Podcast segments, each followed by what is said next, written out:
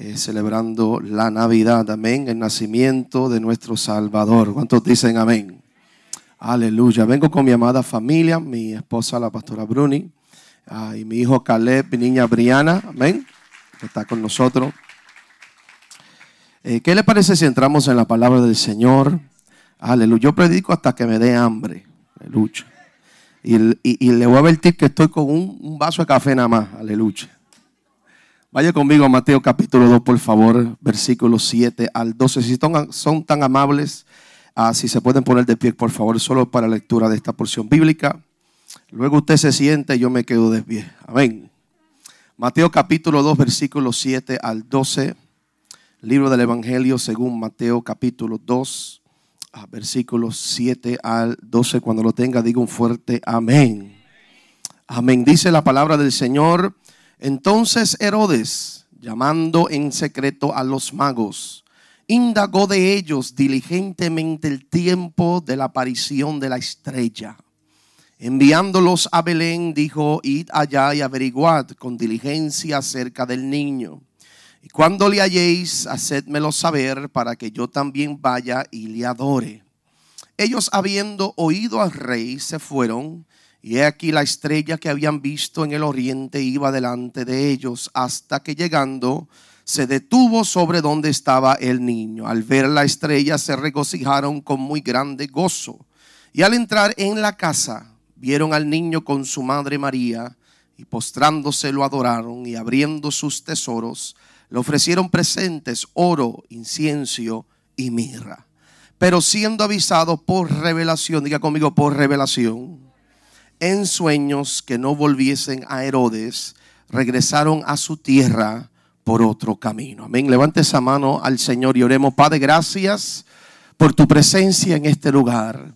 Gracias por el privilegio de adorarte a ti y el privilegio de escuchar tu palabra. Te pedimos, Señor, que en esta mañana tú nos hable a nuestro corazón y que este mensaje no sea más que información, sino que produzca una transformación y una renovación de nuestra mente, Señor. En el nombre de Jesús te lo pedimos. El pueblo dice amén y amén. ese aplauso una vez más al Señor y puede tomar su asiento en la presencia del Señor. Ah, quiero hablar en esta mañana bajo el tema donde estás ahora no es tu destino. Dile al que está a tu lado, donde estás ahora no es tu destino. Aleluya. Iglesia, la Navidad es el comienzo y la conmemoración del nacimiento de Jesús en Belén de Judea. Navidad, iglesia, es cuando se reconoce el regalo que el Padre da entregando su Hijo unigénito para nacer a través de una virgen en esta tierra. Amén. El nacimiento de Jesús fue el cumplimiento de una promesa dada en el Antiguo Testamento. Es importante que entiendas ese principio, iglesia, porque lo que vimos en el nacimiento de Jesús fue el cumplimiento de lo que Dios ya venía hablando en siglos antiguos de lo que él iba a hacer con una nueva generación. La razón por cual tú tienes que adorar a Dios es porque Jesús al nacer vino a introducir una gracia, vino a introducir una puerta donde permitía que gente como tú y yo, que no éramos judíos de naturaleza, sino que veníamos de otra raza, de otro pueblo, pudiéramos también entrar y ser parte de la salvación y la redención que Dios ofrecía a todo ser humano. Es más que la Biblia dice que pues el que no es judío pues es un gentil, lo que llama la palabra. Y pues nosotros somos los gentiles, pero la Biblia dice que Dios nos escogió a nosotros para darle celo a ellos. Oh, aleluya. ¿Cuántos dicen amén en este lugar? Usted sabe que cuando usted era joven, pues, y usted, ¿verdad? Tenía novia, novio, y pues, cuando usted quería poner a su novio celoso o celosa, usted, pues, aleluya, comenzaba a hablar con otra o otro, y se aseguraba que fuera o más linda o más lindo, para provocarle la atención a aquel que pues ya perdió la atención contigo o viceversa.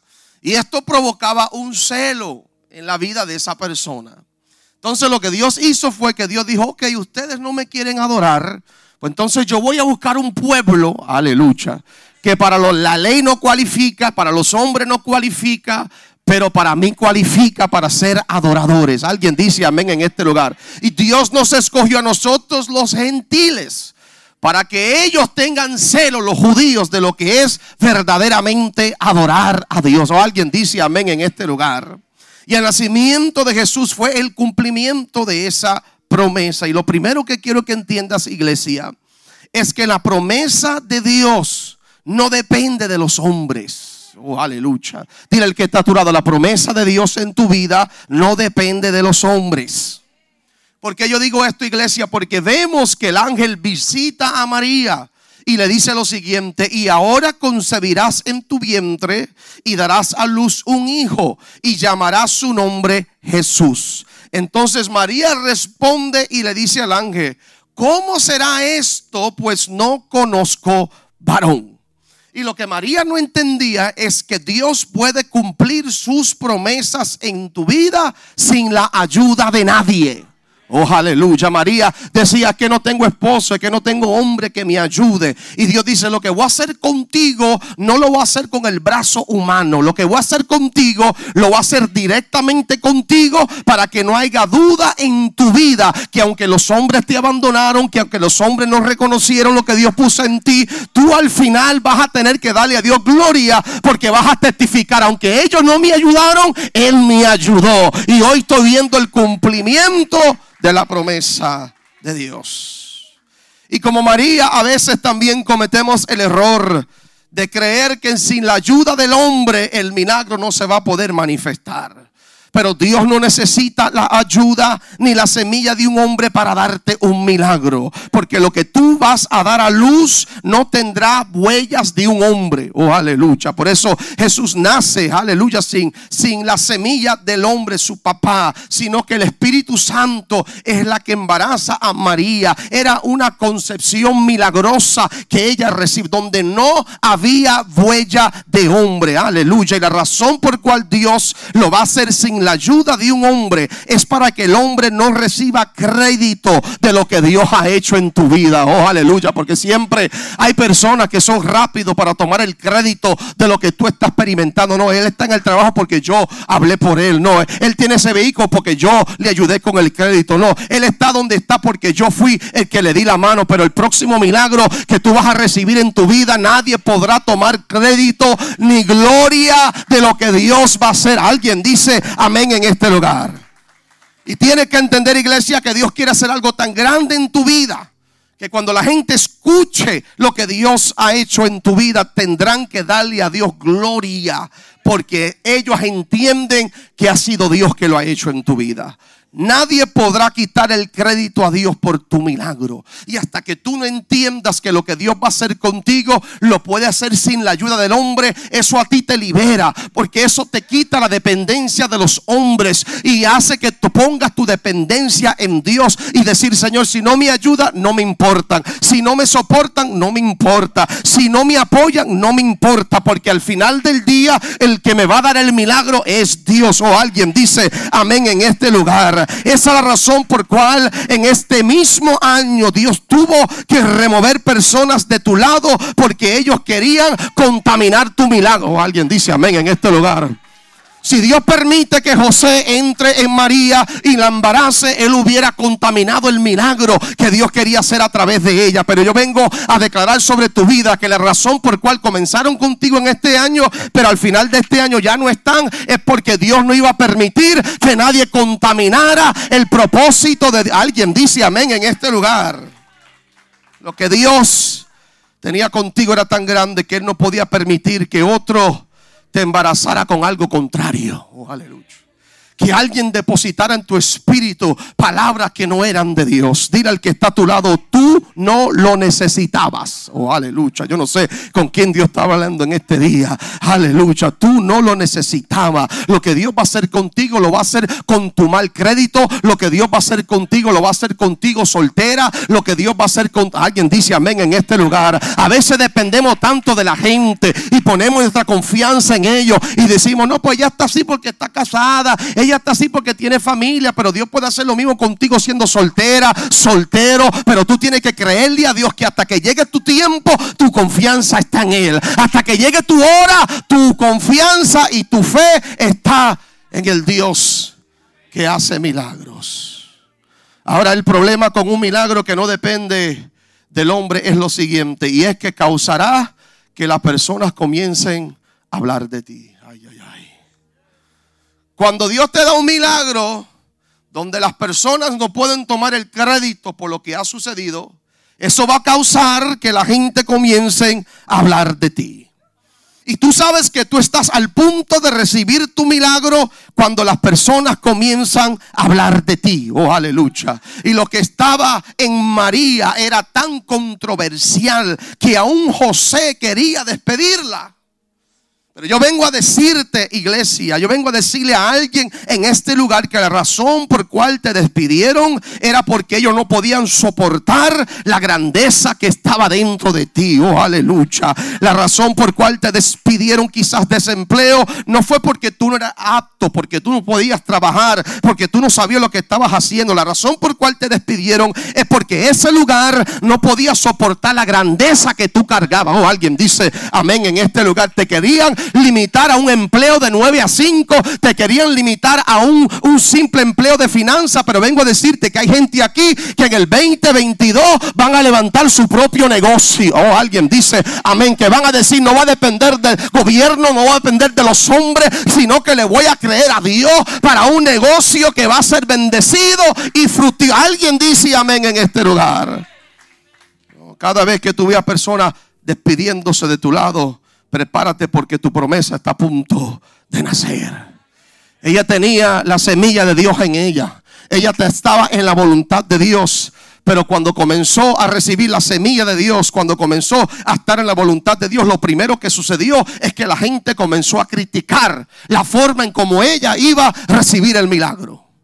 Y la gente no entendía cómo Dios podía embarazar a una mujer a través del Espíritu Santo. Pero tú tienes que entender que las personas que te abandonaron en este año es simplemente porque ellos no estaban dispuestos de ser controversial como tú. Oh, aleluya. Y Dios está buscando, aleluya, gente con un sueño controversial. Dios está buscando gente con una visión controversial. Dios está buscando personas y líderes con un ministerio controversial. Eso significa que cuando tú decides hacer la voluntad de Dios, a veces Dios te manda a hacer cosas controversiales donde otros no entenderán por qué tú estás haciendo lo que tú estás haciendo y es porque ellos no entienden que como María, el Espíritu Santo vino sobre ti como y depositó algo controversial en ti. Oh, aleluya. Cuando eres controversial, iglesia, la gente no te entiende. Porque aunque te despidan, aunque no te aplauden, aunque nadie te ayude, no abortes lo controversial que Dios puso dentro de ti. Dios escogió a María porque María sabía cargar algo controversial dentro de ella. José no entendía lo controversial. ¿Cómo que tú te embarazaste sin un hombre? ¿Cómo es que el Espíritu Santo vino sobre ti y ahora tú estás embarazada sin mi semilla? Era algo controversial que ella estaba cargando. Y cuando tú cargas una visión controversial que es algo diferente, algo que nadie ha visto, algo que nadie entiende, algo que mentalidad religiosa no puede captar, entonces algo controversial que tú cargas y lo primero que van a hacer es que van a hablar de lo que tú estás cargando porque no lo entienden. Oh, aleluya. Y muchas veces tú tienes que entender, iglesia, lo segundo que quiero que entiendas es que muchas veces la promesa de Dios va a nacer fuera del sistema. Oh, diga conmigo, fuera del sistema. Porque dice la escritura que cuando María fue a dar a luz, tuvo que dar a luz en un pesebre porque no había espacio en el mesón. Entonces esta mujer estaba tan llena de destino, que estaba cargando el Hijo de Dios dentro de ella, que ella entendía que muchas veces tu destino tiene que nacer fuera del sistema. Y Dios muchas veces tiene que permitir que el mesón te cierre las puertas para que des a luz fuera del sistema de los hombres. Oh, aleluya. alguien dice amén en este lugar. Si ella entra en una casa y da luz en una casa de alguien que le hubiera abierto la puerta, esa persona hasta el día de hoy pudiera decir, si no fuera por yo que le abrí la puerta a María, Jesús no nace. Si no fuera por yo que le abrí la puerta, entonces el Salvador no nace. Pero vengo a decirte que Dios a veces te cierra puertas, aleluya, para cambiar tu dirección y llevarte a un lugar donde simplemente puedas depender de la gracia de Dios sobre tu vida. Que si yo te digo en esta mañana, no fue el diablo, no fueron tus enemigos, fue Dios que te cerró la puerta para llevarte al pesebre. Oh, aleluya. Apocalipsis dice que Él es el Dios que cierra puertas. Y la puerta que Él cierra, nadie puede abrir. Por eso ella tocaba y buscaba en todo lugar. Tienen espacio, aquí no hay espacio. Tienen espacio, aquí no hay espacio. Era Dios cerrándole las puertas porque Jesús tenía que nacer fuera del sistema para que los hombres no pudieran tomar crédito. Aleluya, para que no hubiera nadie en la tierra que pudiera decir hasta el día de hoy yo fui que le abrí la puerta a María, yo fui que le abrí la puerta a José y por causa mía nació el Salvador. No, no, no, Dios se va a asegurar que él sea el único que reciba gloria por lo que tú estás a punto. Oh, alguien dice amén en este lugar. Tiene que dar a luz fuera del sistema. Oh, aleluya. María no comenzó a dar a luz hasta que la rechazaron. ¿Me escuchaste? María no comenzó a dar a luz hasta que la rechazaron. ¿Qué si yo te digo que el rechazo que tú has experimentado estaba en el propósito de Dios? Y cuando la rechazaron, ahí comenzaron los dolores de parto. Y hay veces que Dios detiene el nacimiento de tu milagro porque todavía estás conectado a puertas incorrectas. Alguien dice amén en este lugar. A veces el rechazo no es algo malo, iglesia. A veces Dios permite tu rechazo para provocar los dolores de parto en ti. Vengo a decirte que tu dolor fue permitido por Dios para llevarte al lugar correcto, para llevarte al pesebre correcto, para llevarte a la iglesia correcta donde tú ibas a dar a luz el propósito y la visión que Dios, alguien dice amén en este lugar. Y Dios permite tu dolor para sacarte fuera del sistema donde los hombres te pusieron. Dios permite que estés en una iglesia equivocada y permite que te rechacen en ese lugar y no reconozcan tu ministerio para que tú por fin entiendas que ese es el lugar equivocado. Me fue la gente aquí ahora. Porque tú no llegaste a esa iglesia porque había propósito. Tú llegaste buscando a alguien ahí. Llegaste, ¿está la gente aquí todavía? Entonces Dios tiene que sacarte de un lugar para traerte a un lugar como este para que entienda, este es el lugar donde vas a dar a luz lo que yo te he prometido. Y Dios permitió que te cerraran las puertas para que diera luz en el pesebre, porque si das a luz en el mesón, Herodes mata al niño. Porque ya Herodes estaba buscando al niño. Herodes estaba buscando por las casas. ¿Dónde está el niño? ¿Dónde está el niño? Y si nace en la casa, Herodes mata al niño. Oh, aleluya. Había una amenaza sobre el niño Jesús. Herodes tenía hombres buscando en los mesones. Pero Dios les cerró las puertas. ¿Para qué? Para salvar la vida del niño. Oh, aleluya. Yo creo que vine a hablar con gente madura hoy en este día. Vengo a decirte, Dios te cerró la puerta porque te estaba salvando de algo que no te convenía. Dios te cerró esa puerta porque estaba tratando de salvarte de algo que no estaba en su propósito. Por eso el banco te dijo que no, por eso te dijeron que no había oportunidad, por eso te, rechazaron la aplicación, porque ese no era la puerta que Dios tenía para alguien. Dice amén en este lugar. Y si Dios permite que entres en esa puerta, ellos hubieran abortado lo que Dios había puesto dentro de ti. Oh, aleluya. Pero habrá una iglesia madura hoy que puede levantar sus manos a Dios y decir, Dios, gracias por las puertas que me cerraste. Gracias por toda oportunidad que no se logró. Porque si no se logró es porque no era parte del propósito. Oh, aleluya. No todas las puertas que te cerraron este año fueron por causa del diablo. Hay puertas que Dios cierra. Hay veces que hay, experimentar, hay que experimentar rechazo para Dios dar una nueva dirección. Y Jesús tuvo que nacer cerca de animales porque Él sería el cordero que quitaba los pecados del mundo. no podía nacer en casa, tenía que nacer en un pesebre. Imagino José desesperado tocando puertas. Cada puerta que tocaban abrían, no hay espacio. Tenía que ir al otro mesón, no hay espacio. yo no sé de ti, pero a veces uno se cansa de estar tocando puertas y que te digan que no hay espacio aquí para ti. Y en ese momento nos frustramos y decimos, Señor, pero estoy cargando tu voluntad. Señor, estoy embarazado de la visión. Estoy cargando el ministerio que tú me prometiste. ¿Cómo es posible que los hombres me cierren puertas? Y hasta que tú no entiendas quitar tu dependencia de los hombres y poner y confiar totalmente en tu dependencia en Dios, tú nunca vas a ver lo que Dios ha puesto dentro de ti. Y hay puertas que Dios no puede abrirte porque si entras en esos lugares, esa gente no entenderá lo que Dios ha puesto dentro de ti. Y tú has llegado a un punto en tu vida donde ya tú no tienes tiempo para explicarle a la gente lo que Dios está haciendo contigo. Tú no tienes tiempo para tratar de convencer a la gente que Dios te llamó y que tú tienes ministerio y que Dios va a hacer cosas grandes contigo. Yo no sé de ti, iglesia, pero yo me cansé ya de tratar de explicarle a gente que no son espirituales, que son más carnales que una chuleta, que no entienden lo que Dios está haciendo en mi vida y hay que argumentar con ellos y hay que pelear con ellos y hay que tratar de convencer. No, no, no, no. Yo, yo estoy en una etapa en mi vida, iglesia, donde ya no tengo tiempo para pelear con gente para que me abran las puertas. Si la puerta no se me abre es porque Dios no quiere que yo entre. Punto y simple. Porque las puertas que Dios tiene para ti no hay que ni tocarlas. Aleluya. Son puertas automáticas que cuando tú llegues las puertas se van a abrir tercero que quiero que entiendas, iglesia, es que no todo el que te sigue es porque está contigo. ¿Me escuchaste, iglesia? No todo el que te sigue es porque está contigo.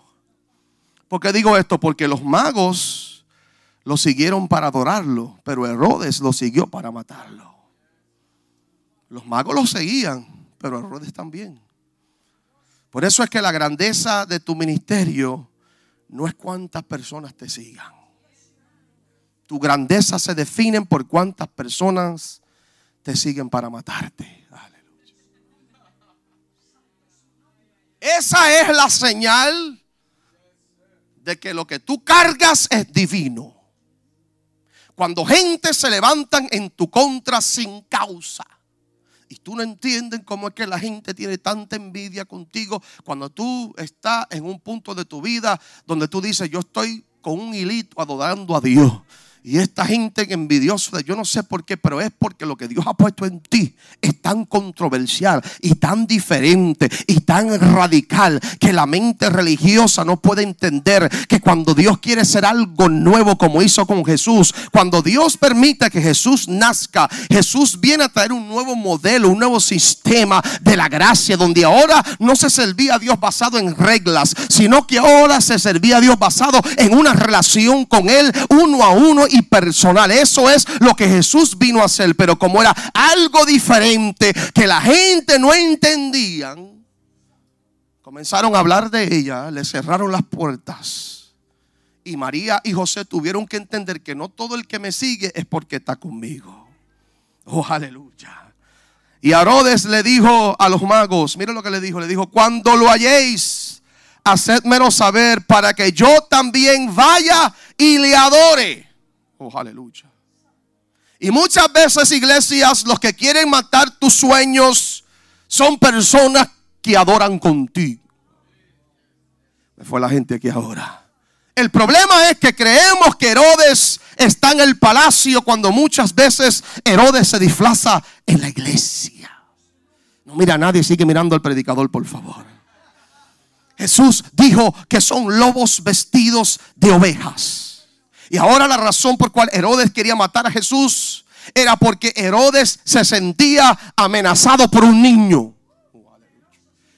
Él había escuchado que el que había nacido era el rey de Israel. Y como era el rey de ese tiempo, él quería destruirlo ahora para que el niño no naciera a quitarle su reinado. No había Jesús ni hablado una palabra, no había ni caminado todavía y ya estaba intimidando a reyes. Oh, aleluya. Alguien dice amén en este lugar. Intimidado por un niño pequeño, pero con potencial grande. Aleluya. Y eso lo que vengo a decir a ti en este día que tú eres una amenaza para el diablo. Ah, que aunque para otros tú parezcas pequeño, tú cargas un potencial grande dentro de ti que está amenazando reyes. Alguien dice amén en este lugar que lo que tú cargas, aunque para el ojo sea pequeño, Dios dice hay un potencial en ti que es más grande que tú. La razón por cual el diablo quiere matarte es porque tus sueños lo intimidan. Jesús no era rey todavía, pero el rey Herodes se sentía intimidado. Y a veces las personas quieren destruirte no por lo que tú eres, sino por lo que llegarás a ser. Oh, aleluya. El enemigo se levantó en contra de tu vida no por quien tú eras, sino porque él sabía quién tú ibas a ser. Por eso le intentó destruirte cuando no estabas en Dios. Por eso, por eso le intentó de cualquier forma destruir tu vida, porque él sabía que si tú llegabas al reino, oh, aleluya, si tú llegabas a los caminos del Señor, tú ibas a ser la amenaza más grande. Alguien dice amén en este lugar. Yo bendigo a Dios, aleluya, porque hoy yo entiendo después de 20 años de estar en el Evangelio, en el año 98, cuando intentaron matarme, quitarme la vida, me asaltaron, me dieron un tiro de escopeta aleluya, pero Dios puso su mano sobre mí y es porque Dios sabía que un día iba a estar predicando su evangelio a todas las naciones y el enemigo quiso destruir lo que Dios estaba a punto de hacer y aunque la gente lo que veía era un drogadicto, veían a alguien que robaba auto, veía a alguien que vendía droga, Dios decía, hay un potencial dentro de ese joven que yo voy a usar, aleluya, para hacer una amenaza y eso es la razón por cual tú pasaste lo que tuviste que pasar y era por el potencial que alguien dice amén en esto. Hay un refrán que se dice al árbol que no tiene fruto, no se le tira piedra. Aleluya. Pero cuando tú tienes fruto, cuando tú estás produciendo, te van a tirar piedras. Aleluya. Pero esas piedras te van a fortalecer y llevarte al propósito que Dios, alguien dice amén en este lugar. Tu futuro intimida a tus enemigos. Tu futuro es más grande que tu enemigo presente. Goliat era un gigante, pero comparado al futuro de David, David era más grande. Porque tu pequeñez no se comparará a la grandeza del potencial que tú cargas. Se supone que el Hijo de Dios naciera en el palacio, en un lugar digno de reyes. Y muchas veces Dios te da promesas de palacio con cumplimiento de pesebre. ¿Me escuchaste, iglesia? Dios te da promesas de palacio y tú lo que recibes es cumplimiento de pesebre. Pero aunque María no dio a luz en el mesón, ella entendió que aunque nació en el pesebre, ella iba a terminar en la casa. Y cuando tú entiendes cuál es tu final, tu principio no te incomoda. ¿Me escuchaste, iglesia? Cuando tú entiendes, cuando captas la revelación de cuál es tu final, tu principio no te incomoda. Solo gente que no tienen visión profética se incomodan por su situación presente. Porque ellos creen que esto es todo lo que Dios tiene para ellos. Pero cuando tú tienes visión profética y tú le creas las promesas de Dios, tú entiendes, donde estoy ahora no es mi destino. Hay algo más grande que Dios está a punto de manifestar en mi vida. Y cuando tú entiendes cuál es tu final, tu principio ni tu presente te incomoda porque tú entiendes algo más grande se avecina ah, en este próximo año. Y María y José entendieron que el pesebre era temporario. Y eso para alguien aquí hoy. Dios dice, tu pesebre es temporario. A la gente aquí todavía digan amén. Ellos soportaron el pesebre porque entendían que no se iban a quedar allí. Porque aunque comenzaron en el pesebre, no terminaron en el pesebre. Yo no sé cuál ha sido tu pesebre en este año. El pesebre representa el lugar donde te faltan cosas. El pesebre es el lugar donde nadie te da la ayuda. El pesebre es el lugar donde tiene que dar a luz cerca de animales. Un lugar incómodo, un lugar feo, un lugar que olía mal, un lugar que no era lo que Dios tenía para ellos, pero era el lugar donde Dios Dios necesitaba que ellos entendieran. Hay veces que Dios permite que deja luz en un pesebre porque luego hay algo más grande que Dios está a punto. Alguien dice amén en este lugar. El que nació en un pesebre terminó sentado a la diestra del Padre, reinando con poder y gloria. Alguien dice amén en este lugar. Por eso tiene que tener cuidado en juzgar gente en su etapa de pesebre, porque ese no es el final de lo que Dios tiene para ellos. Dios dice, estará sentado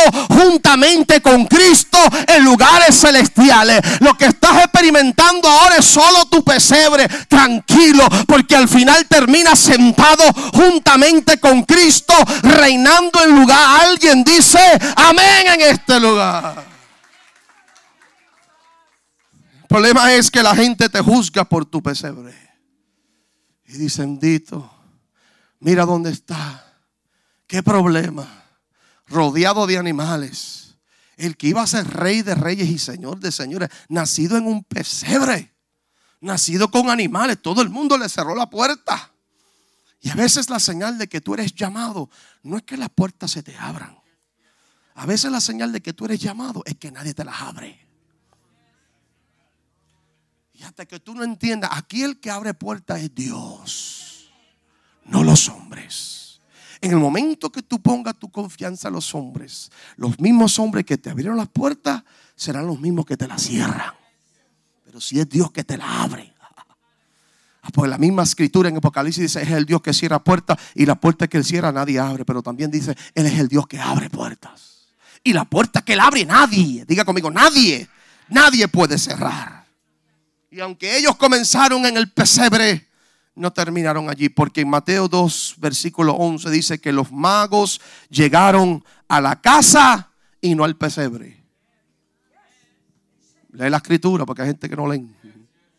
Mateo 2, 11. Yo sé que usted ha visto que llegan los magos al pesebre y llega el negrito y el blanco y el hispano. Y, llegan con los presentes en el pesebre y tú ves pues la estatua y todo eso, pero, pero ellos no llegaron al pesebre. Aleluya. Ellos llegaron a la casa. Alguien dice amén en este lugar. Yo vengo a decirle a alguien en este día que en el 2022 Dios te va a transicionar de un pesebre a tu propia casa. Un amén. Gracias, Padre que aunque comenzaste en un apartamento rentando, Dios dice en el 2022 terminarás en tu propia casa.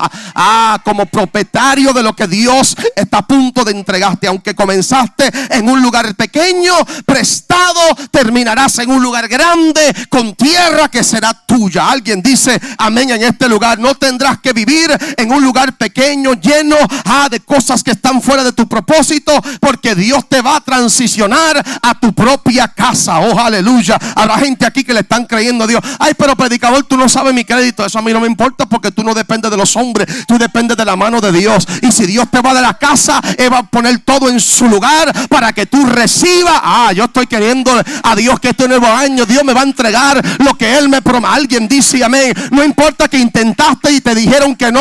No importa que has intentado y no has podido. Dios dice, naciste en pesebre, pero terminarás en la casa. Terminarás en tu propio Alguien dice aleluya. Viene un cambio, iglesia, viene una transición. Escucha, en el pesebre te visitan los pastores, pero en la casa te visitan los magos. En el pesebre llegaron los pastores. En el pesebre los pastores llegaron con las manos vacías. Pero en la casa los magos llegaron con las manos llenas. No sé si tú me estás escuchando. En tu etapa de pesebre nadie te ayuda. En tu etapa de pesebre llegan con las manos vacías. Y Dios lo está permitiendo. Para que tú aprendas a depender de Él, no de los hombres. Pero si eres fiel en tu etapa de pesebre, aleluya. Si eres fiel dando a luz en tu lugar incómodo. Si eres fiel dando a luz aún en rechazo como María José dice, entonces te transiciono la casa. Porque hay gente que cuando están en su pesebre no quieren dar a luz. No, a mí no me gusta este lugar. No, aquí no. y abortan el propósito que Dios tenía para ellos porque juzgan su momento temporario como algo permanente. Y lo que tú tienes que entender es que tu pesebre es temporal. Yo sé que es incómodo, yo sé que duele, yo sé que te han rechazado, yo sé que te sientes abandonado, pero Dios dice, es temporario porque lo que tengo para ti es algo más grande. Y cuando llegues a la casa, ahí llega la gente con las manos llenas. En la casa te van a bendecir porque fuiste fiel en tu pesebre, Dios te bendice en tu casa. Alguien dice amén, ese aplauso fuerte al Rey de Reyes y Señor de Señores.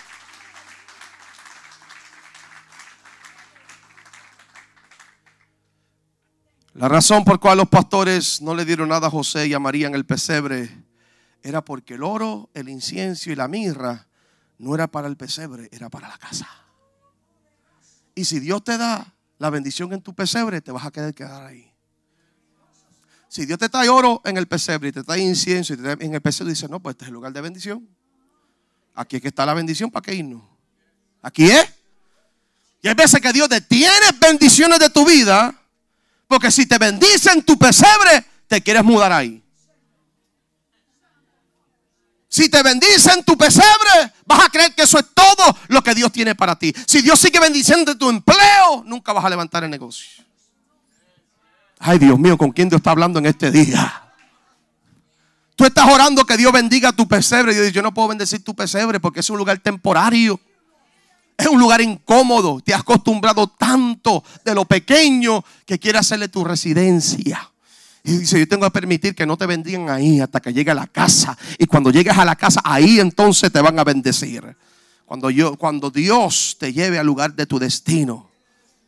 Escúchame iglesia, cuando tú estás y llegas al lugar de tu destino, Dios enviará gente que inviertan en ti. ¿Me escuchaste? Tú sabes que tú estás en el lugar de tu destino porque Dios traerá gente para invertir en ti. Ellos no llegaron para invertir en el pesebre.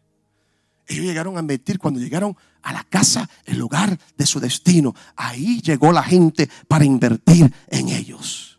Y Dios tiene inversores reservados esperando que tú te comprometas con la casa. Tú tienes que decidir si esta iglesia es tu pesebre o es tu casa la gente aquí ahora, Dios mío. Si este es solo un lugar donde tú vienes a pasar un tiempo y te vas, pero nada más, entonces dice, no hay problema. Pero cuando tú tiendas, esta es mi casa. Este es el lugar donde Dios me necesita. Dios dice, entonces ahora puedo invertir en ti. Porque si invierto en tu pesebre vas a creer que eso es todo. Pero Dios dice, las bendiciones yo las tengo reservadas para gente que saben estar en la casa. Que saben estar en el compromiso de la casa. Y entienden el pesebre fue mi comienzo, pero no es mi destino. Que Dios me tiene aquí porque aquí Dios me va a bendecir. Alguien dice amén en este lugar. Le trajeron oro, incienso y mirra. Estos tres presentes representaban lo que necesitas para sostener una visión, un sueño o un ministerio. Estas tres cosas. Y lo que María y José dieron a luz representa la visión. El oro representa la divinidad de Dios. Por eso que el arca del pacto en el Antiguo Testamento era cubierto en oro. Era madera y oro. Madera representando la humanidad del Cristo y el oro representando su divinidad. Pero también oro representa finanzas. Diga conmigo finanzas. Y cuando eres fiel dando a luz en el pesebre, en tu lugar pequeño, en tu lugar incómodo, donde todos te abandonan, Dios dice, yo me voy a asegurar financiar tu casa. Oh, aleluya. Este mago invirtió oro y finanzas en algo que todavía era pequeño. El mago con oro no sabía la visión que cargaba el maestro. Pero él sabía que Dios, la estrella, estaba sobre él. Él sabía que un día este que parece niño, un día será el rey que salvará a Israel. Y invirtió en su etapa de pequeñez. Oh, aleluya. Y cuando tú conoces el destino profético de alguien, tú no tienes temor en sembrar en su vida. Aleluya. Es solo gente cuando no conocen el destino profético que tú cargas, que hay que obligarle para dar ofrenda, que hay que obligarle para que inviertan en la visión. Cuando tú sabes lo que Dios ha puesto en tus pastores, alguien dice amén en este lugar, tú inviertes fácilmente porque tú entiendes que hay una casa que Dios tiene reservado para nosotros. Cuando conoces el potencial de tu casa, tu iglesia, tú no tienes temor en financiar la visión de la casa. Lo segundo que le dieron fue incienso. Diga conmigo incienso. Incienso habla de oración, intercesión. El incienso era lo que se quemaba en el altar de oro. Y lo que sostendrá tu visión, tus sueños, tu ministerio, será la oración y la intercesión continua. Pero a la misma vez entienda en el alcance de tus metas siempre habrá gente que te quemará como el incienso. Aleluya. ¿Me está escuchando? ¿Entiende eso, iglesia? Que aún en el alcance de tus metas, en el alcance de tus sueños, así como el incienso que se quemaba, así habrá gente que te quemará como ese incienso. Quemarán tu nombre, querrán, quemar tu reputación, tu carácter, hablarán de ti, pero aunque te quemen como el incienso, yo declaro que tú producirás un olor dulce, aleluya, después que te han quemado, porque después que ese incienso se quema, sube un olor fragante a Dios, aleluya. Por tanto, no te preocupes por aquellos que quieren quemarte, porque Dios te sacará con dulzura en tus momentos más amargos. Hay un olor grato en ti. Alguien dice amén en este lugar lugar. Aunque el pecado te haya quemado, cuando tú adoras a Dios sale esa fragancia, sale ese perfume. Aunque tú hayas cometido errores y te sientas quemado, tranquilo, cuando tú alabas a Dios sale el perfume que está dentro de ti. Ah, ese perfume del incenso no sale hasta que lo quemen, hasta que le metan fuego, hasta que lo pongan en el altar. Aleluya. Yo vengo a declarar sobre tu vida que este año, aleluya, tuviste que pasar muchas circunstancias que creías que te iban a destruir, pero Dios dice, los permití para sacar el perfume, aleluya, que estaba dentro de ti. Denle un aplauso fuerte al Rey de Reyes.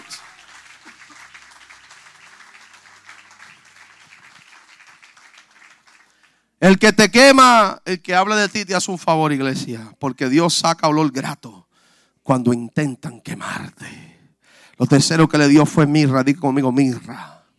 Mirra es un perfume que es el resultado del sacrificio de un árbol.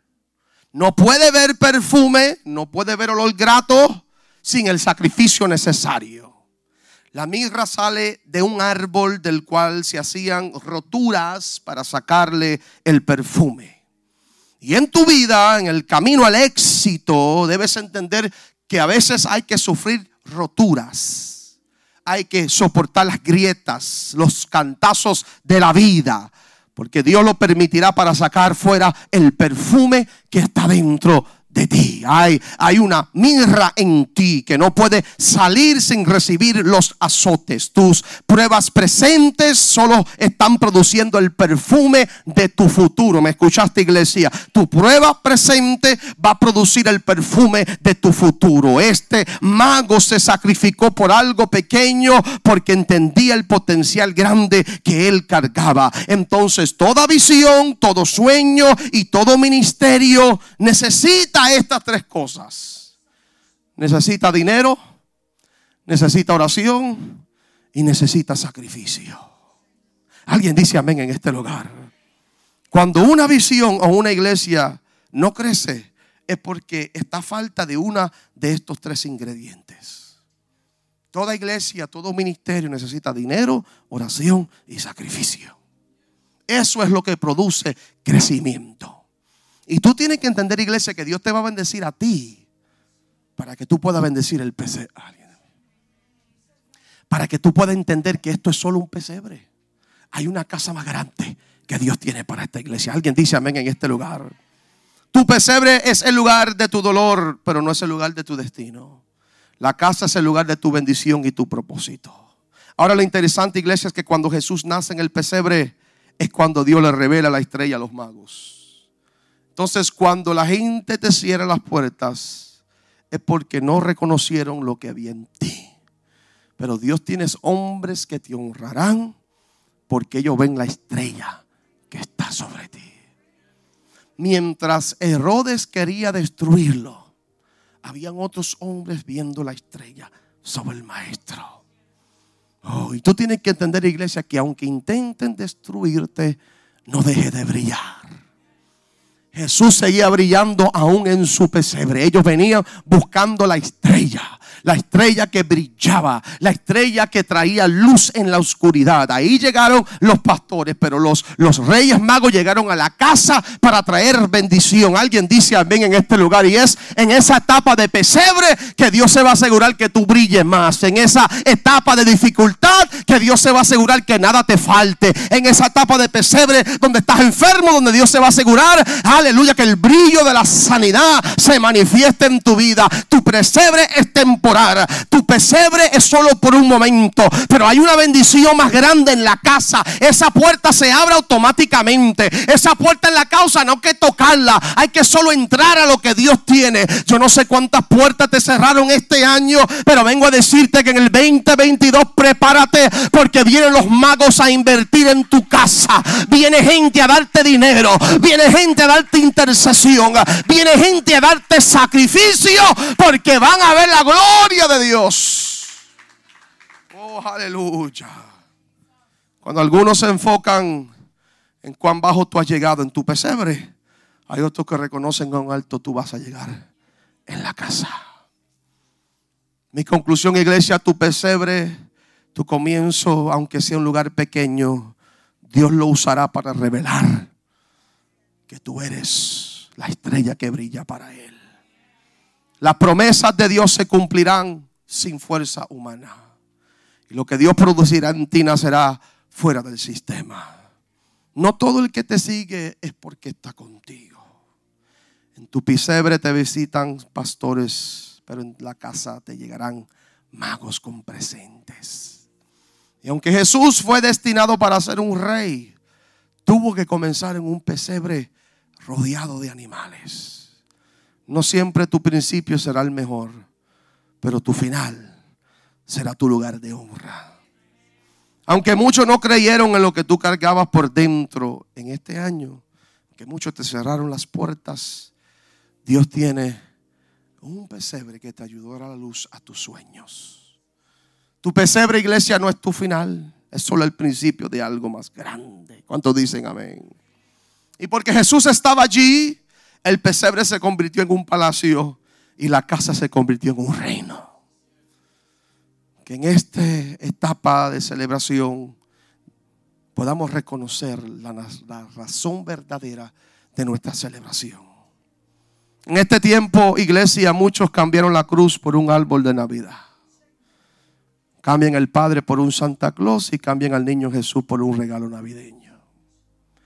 El nacimiento de Jesús fue cuando Dios se hizo hombre y habitó entre nosotros. El Padre nos dio ese regalo. El Padre es Dios por nosotros. Jesús es Dios con nosotros. Y el Espíritu Santo es Dios en nosotros. Que en esta Navidad, que en esta temporada, no perdamos el verdadero significado del regalo de Dios a esta humanidad.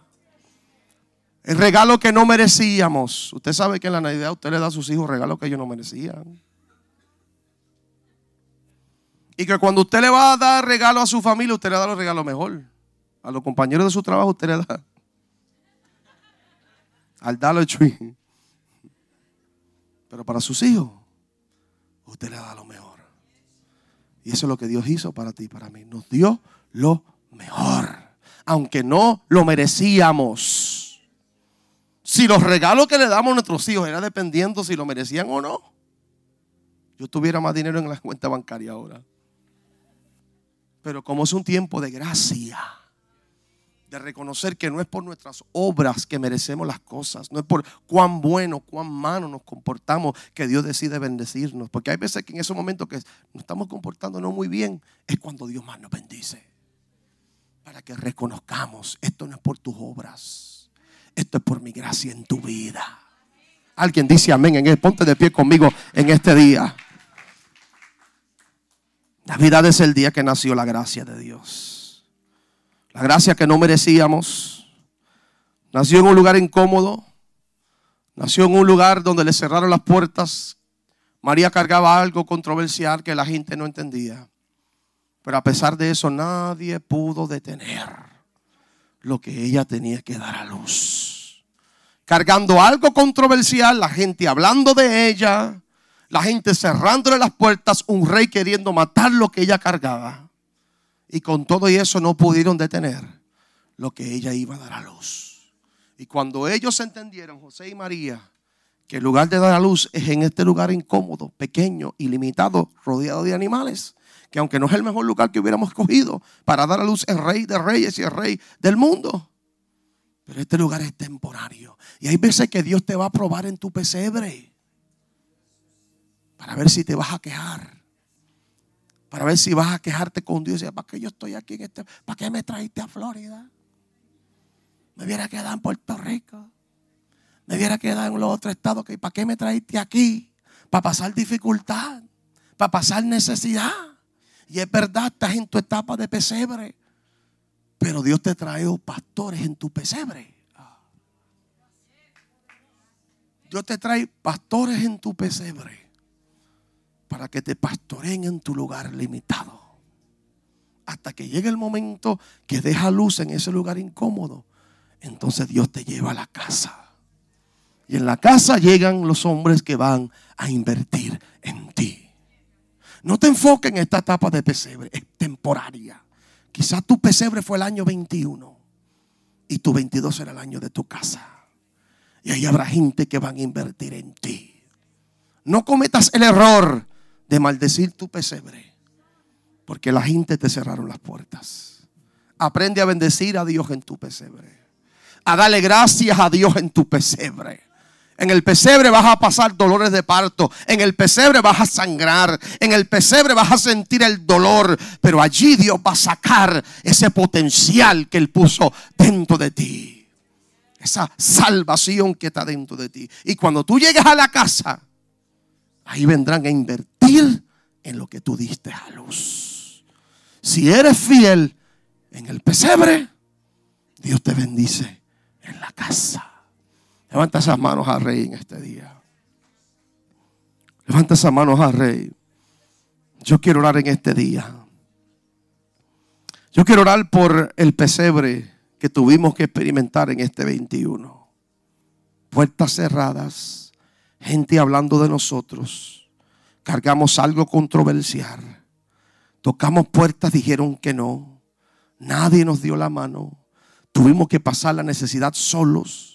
Pero Dios nos entregó pastores en una iglesia que nos ayudó a atravesar ese momento de pesebre. Pero yo declaro sobre tu vida que este 2022, oh aleluya, es el año de finanzas, es el año de intercesión, es el año de sacrificio. Que esos tres ingredientes no faltarán en tu casa, aleluya.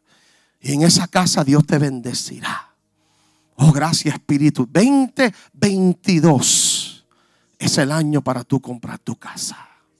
Es el año para tú creerle a Dios como nunca antes. Es el tiempo de buscar información con quién yo hablo, cómo arreglo este crédito, quién va a ser mi realto. Pero yo voy a comprar algo en este año. Tú tienes que tener esa valentía de decir, no me importa lo que digan los números, porque hoy yo entiendo que el milagro no viene por brazo humano, que Dios va a abrir puertas que los hombres cerraron y que Él cerró puertas para que los hombres no la abrieran, para llevarme al lugar de mi destino porque es ahí que tenía que dar a luz el propósito de Dios. Levanta